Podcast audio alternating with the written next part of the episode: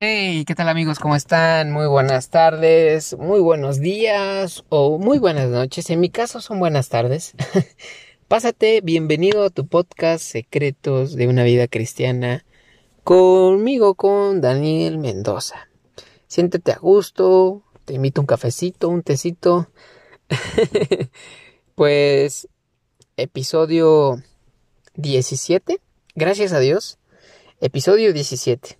Y hoy traigo un episodio muy interesante.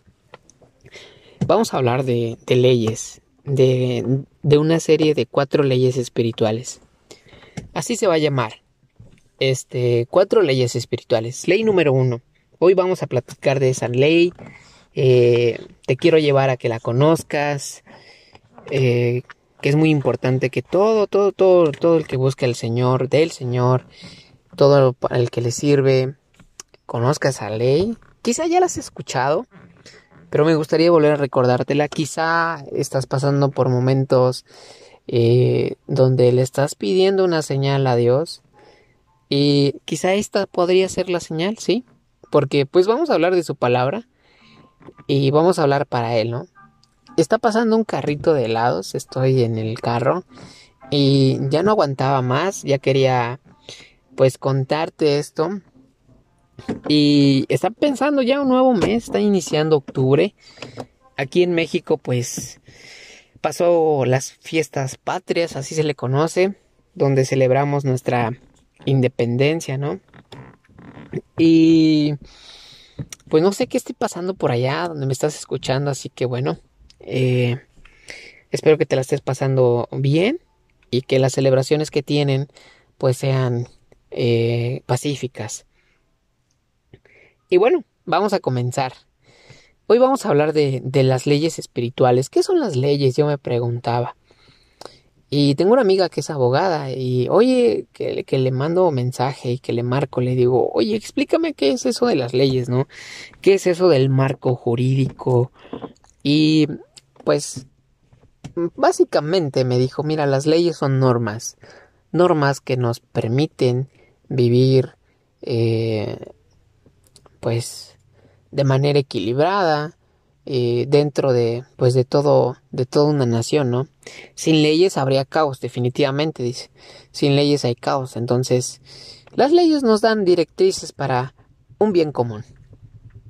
Y si vamos a hablar de leyes pues hay leyes eh, físicas no leyes eh, físicas me refiero por ejemplo a la ley de la gravedad verdad que que, que, no va a importar si yo soy buena o mala persona, si yo me aviento de, eh, de la torre latinoamericana, por ejemplo, pues no le va a importar si soy buena o mala persona, voy a caer. Lo mismo va a pasar este, si alguien levanta pues un objeto, tarde o temprano la ley pues te va, te va, te va a hacer caer, ¿no? Te va a hacer que bajes tus brazos, te va a cansar. Entonces son cosas que, ya están estipuladas. Y hablar de leyes espirituales, eh, pues sabemos que Moisés fue un fue uno de los primeros legisladores en el Viejo Testamento, pues de dar a conocer la ley de Dios, ¿verdad? No quiero, no quiero entrar tanto en eso porque esta ley que te voy a platicar se titula así. Dios te ama y tiene un propósito, un plan para tu vida. Sí, así es. Como joven, tenemos sueños, tenemos metas, tenemos ideales y muy seguramente te has de preguntar, pues, ¿a qué me quiero dedicar, no? El resto de mi vida. Yo creo que llegamos al, al bachillerato aquí en México, en Puebla, o la prepa, con esa pregunta, esa interrogante de, Señor, oh Dios, ¿qué quieres que estudie, no? Obvio, no, estoy, este, estoy, este, un chascarrillo, no, son cosas que muy pocas personas, en lo personal, ni siquiera yo me lo hice, me lo pregunté, le pregunté a Dios, ¿qué quieres que estudie Dios? No, normalmente eh, la vida nos, nos quiere que crezcamos y que crezcamos lo más rápido posible, ¿verdad? los niños queriendo actuar como adultos y los adultos o los jóvenes queriendo actuar como niños. Y definitivamente los más adultos pues no queriendo crecer, ¿verdad? Quitándose años. Entonces hablábamos de, los planes que Dios tiene para nosotros. Yo quiero que sepas esto, chavo, chava, y persona que, que sea que me esté escuchando, Dios tiene planes para ti. Dios te ama. Dios me ama. Y si hoy te conectaste a este podcast, si hoy te topaste con este con esta cápsula, quiero que sepas eso, que Dios te ama, que Dios tiene un plan para tu vida, que Dios te está buscando, está llamando a la puerta de tu vida y te dice, "Hey, quiero entrar contigo, quiero que me conozcas, quiero que conozcas esta esto de mí, una relación. Dios quiere que tengamos una relación directa con él y no hay casualidades. Así que hablar de propósitos es hablar de, de, metas, de ideales, de cosas que estamos buscando en la vida. Muy seguramente te va a pasar, ¿no? Muchas veces deseamos tener casa, carro, un buen trabajo. Eh, vamos a la escuela teniendo la idea o el ideal de algún día emprender o tener un buen trabajo quizá tener una profesión, ser maestro, ser doctor, eh, etcétera, etcétera, etcétera. Entonces, pero fíjate, eh, también, así como yo tengo planes, tú tienes planes quizá, Dios tiene un plan para nosotros, hay alguien más que tiene un plan para nuestra vida. Sí, eh, por ahí creo que en Colombia le dicen el chanclas, este, Satanás tiene un plan para tu vida. Él, él también tiene un plan para tu vida. Es impresionante, ¿verdad? Que también estemos en los planes de, de él. Pero fíjate que él, él no, no tiene planes como los de Dios. O incluso tus planes, ¿no? Quiero que vayamos a una cita. ¿Ya la has leído? Vamos a Juan, al Evangelio de Juan, a, Juan 10. Y quiero que eh, leamos Juan 10, 10. ¿Ya te acordaste? Ese es el propósito del enemigo. Ese es el propósito de él. Dice, el ladrón no viene sino para hurtar y matar y destruir. Yo he venido para que tengan vida. Satanás Jesús aquí está hablando. Un versículo anterior, este, o el, cuando vamos a iniciar este capítulo, se titula El buen pastor. Sabemos que, que Jesús es el buen pastor. Es el buen pastor que su vida da por las ovejas. Eh, en el verso 9 dice, yo soy la puerta. El que por mí entrare será salvo. Y entrará y saldrá y hallará pastos pastos que nos van a alimentar, que serán el pan de cada día, ¿verdad? Pero este enfoque que quiero que quiero que platicarte es que que el enemigo también tiene planes para tu vida. Sí, desafortunadamente así es.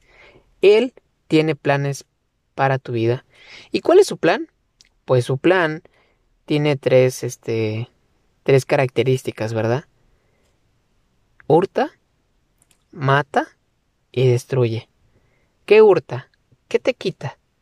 Bueno, quizá te quita el gozo, la alegría, la felicidad, quizá te mueve eh, de un lugar, quizá te empieza a escasear ciertas cosas, mata tu relación con Dios, tu relación con otros, mata tu familia.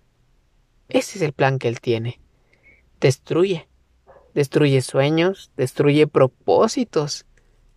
Propósitos que, que Dios ya tiene para tu vida. Pero, oye, ¿será que Satanás es más grande que Dios?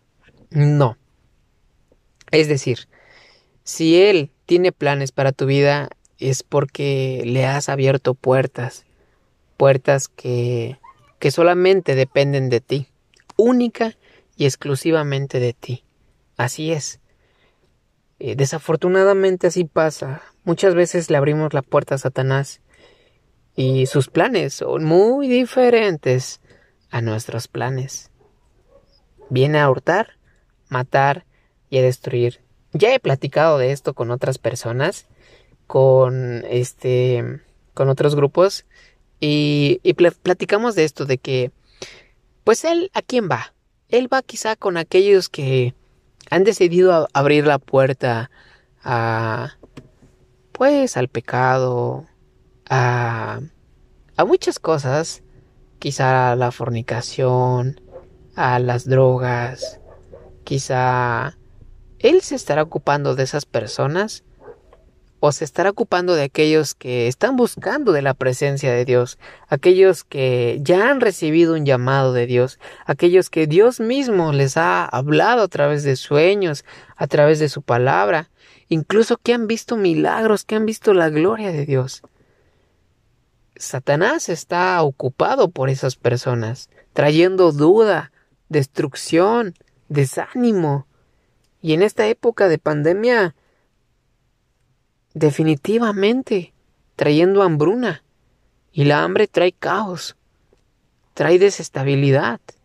Pero a mí me encanta esto que viene más adelante porque porque fíjate, Jesús dice, pero dice, yo he venido para que tengan vida y para que la tengan en abundancia. O sea, no solamente Él vino para para darnos a conocer la relación con Dios, sino quiere que crezcamos en todas las demás áreas de nuestras vidas. Sí, es real. Es más real de lo que te imaginas. En otra traducción dice que dice esto, mi propósito es darles una vida plena y abundante. Y cuando habla de vida plena, pues nos habla de todas las demás áreas de nuestra vida, nuestra área económica, nuestra área física, nuestra área familiar, social, obviamente espiritual. ¿Me entienden? Y fíjense que, que, más adelante dice, yo soy el buen pastor. El buen pastor da su vida en sacrificio por las ovejas. Y en aquel momento, pues, eh, no muchas veces como que pensamos que no podemos estar en la presencia de Dios. Pero dice, él dice que su vida, que su vida la iba a dar por nosotros. Y la dio. Y él quitó el manto. Y hoy podemos acceder a la presencia del Padre. Porque él dice en esta ley que te estoy presentando que Dios nos ama. Dios te ama. Él ya tiene planes para tu vida. Quizá nosotros nos hemos alejado de la presencia de Dios. Quizá nosotros, a través de, de nuestro comportamiento, a través de nuestras dudas, quizá la vida ha sido muy difícil, sabemos que estas cosas tienen que pasar, pero regresemos a la presencia de Dios. Él está esperando que regresemos y si tú ya estás en su presencia, pues Él quiere que nuestra vida sea abundante, que crezcamos, que llevemos fruto, mucho fruto, para estas nuevas generaciones, para que nuevas personas, nuevos niños le conozcan. Fíjate que yo doy clases de... Eh, en la primaria estoy estudiando para maestro y estoy en, en un grupo, de repente en otro. Y es impresionante cómo los niños, estas nuevas generaciones se están levantando la mayoría no le conoce, pero uno que otro le conoce gracias pues a sus padres. Pero yo me pregunto, ¿a quién enviará a Dios por ellos? Si eres una madre soltera o un padre soltero o eres de un matrimonio joven y está habiendo dificultades, porque hay dificultades, y has recibido a Cristo y ha sido difícil discipularte, buscar de Él, obedecer, porque es difícil. Las cosas de Dios no son fáciles. La carne, la carne no quiere orar, no quiere leer la Biblia e incluso ir a congregarnos. Te hablaba que, que nosotros tenemos propósitos Pero Dios dice que Él tiene propósitos más grandes, porque sus caminos no son nuestros caminos, porque pues sus pensamientos no son nuestros pensamientos, no lo son. Quizás el enemigo, estás en su plan quizá del enemigo, pero hoy Dios quiere quitar ese plan y que entres a los planes de Él, que regreses, porque si eres hijo, siempre serás hijo, siempre. Como en la historia del hijo pródigo, no importa lo que pase, el Padre siempre va a estar abierto, esperándote a que regreses a Él, a que regreses a Él. Y, y yo quiero decirte esto. Mira, escuché de una pastora de Colombia decir esto, que quizá la pandemia vino a mover planes. Quizá ya tenías planes de irte a otro lado, estudiar en el extranjero, quizá tenías planes de formar un hogar, o quizá tenías planes de, de una nueva forma de liderazgo en tu iglesia, o quizá tenías planes de de no sé, de hacer más grande tu negocio, pero debido a la pandemia cambiaron tus planes. Debido a la pandemia, debido al contexto, debido a la vida, cambiaron las cosas. Así que estos planes que, que tú has hecho, pues son muy diferentes a los planes de Dios, porque Él nos quiere llevar a los planes de Él, porque sus planes son mejores que los nuestros, porque sus pensamientos son de bien más no de mal. Su voluntad es buena, es agradable y es perfecta. Y Dios quiere que estemos en sus planes, que le conozcamos y que recibamos el propósito que Él tiene para nuestra vida. En la otra ocasión estaba escuchando una prédica y hablaba acerca de los planes y propósitos de Dios y le decía, un joven decía, bueno, pues yo, ¿qué planes puedo tener con Dios, no? ¿Qué planes tendría él conmigo? Y el pastor le decía, bueno, pregúntale. Al menos siquiera te has preguntado, ¿qué quieres que yo haga para tu reino? Una manera para orar también, no solamente pues orar con los alimentos, ¿no? Que son tres o cuatro veces al día, sino una pequeña parte de tu vida, de tu día, dedicarlo a orar para que el Señor te pueda revelar. Porque dice, dice en la escritura, en Jeremías, clama a mí y yo te responderé. Clama a mí y yo te responderé. Y te enseñaré cosas ocultas, quizá cosas que, que por el momento no se nos han sido reveladas. Acuérdate de eso, porque el que mucho da, mucho recibe. ¿Ok? Porque el que mucho da, mucho recibe. Y porque el que mucho recibe, mucho se le pedirá.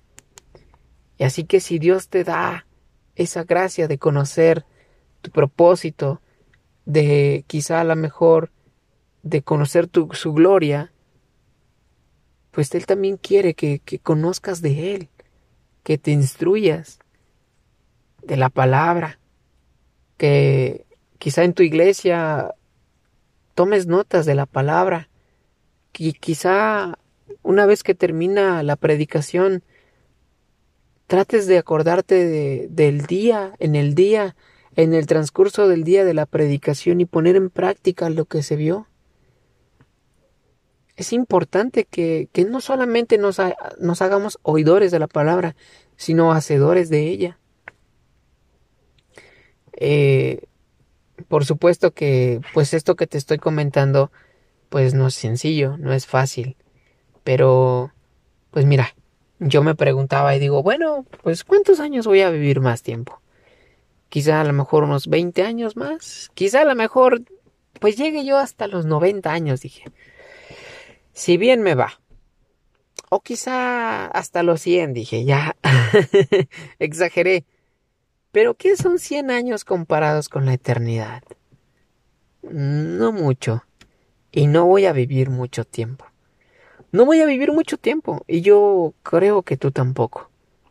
Así que vivamos buscando del Señor, acerquémonos a Él, porque la primera ley espiritual nos dice, Dios nos ama y Él tiene un plan para con nosotros.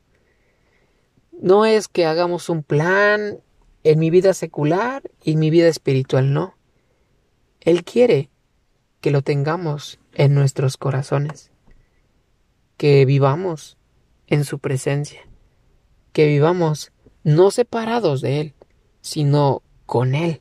Porque acuérdate que Él dijo esto, que Él se iría, pero vendría el consolador, el ayudador, el espíritu de verdad. Y ya, ya no solamente estaría alrededor nuestro, sino estaría con nosotros, dentro de nosotros. Y es el Espíritu Santo que nos va a traer revelación, que nos va a ayudar a ir más adelante en nuestra relación con Dios. Hoy quiero que analices también esto, que, que si Dios nos ama, Dios quiere bendecirnos, porque para amarnos primero tuvo que habernos bendecido. Y si tú estás escuchando esto, quiero que sepas que Dios te está bendiciendo, que Dios quiere que regreses a buscarle, a buscar de Él, a deleitarte en Él. Quiero que antes de terminar leamos Salmo. Eh, salmo 100. Es un salmo que, que en lo personal, pues todos los salmos son muy bonitos, pero hoy vamos a hablar un poquito del 100, ¿no? Porque sí, todos tienen tanto que enseñarnos. Salmo 100 eh, es muy corto, dice, Cantad alegres a Dios, habitantes de toda la tierra.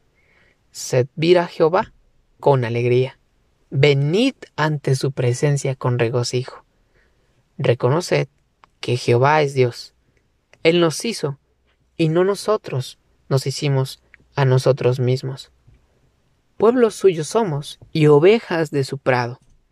Entrad por sus puertas con acción de gracias, por sus atrios con alabanza. Alabadle, bendecid su nombre, porque Jehová es bueno, para siempre su misericordia, y su verdad por todas las generaciones. Fíjate que ha habido veces donde yo no he sabido para dónde caminar, para dónde ir, qué hacer, ¿no?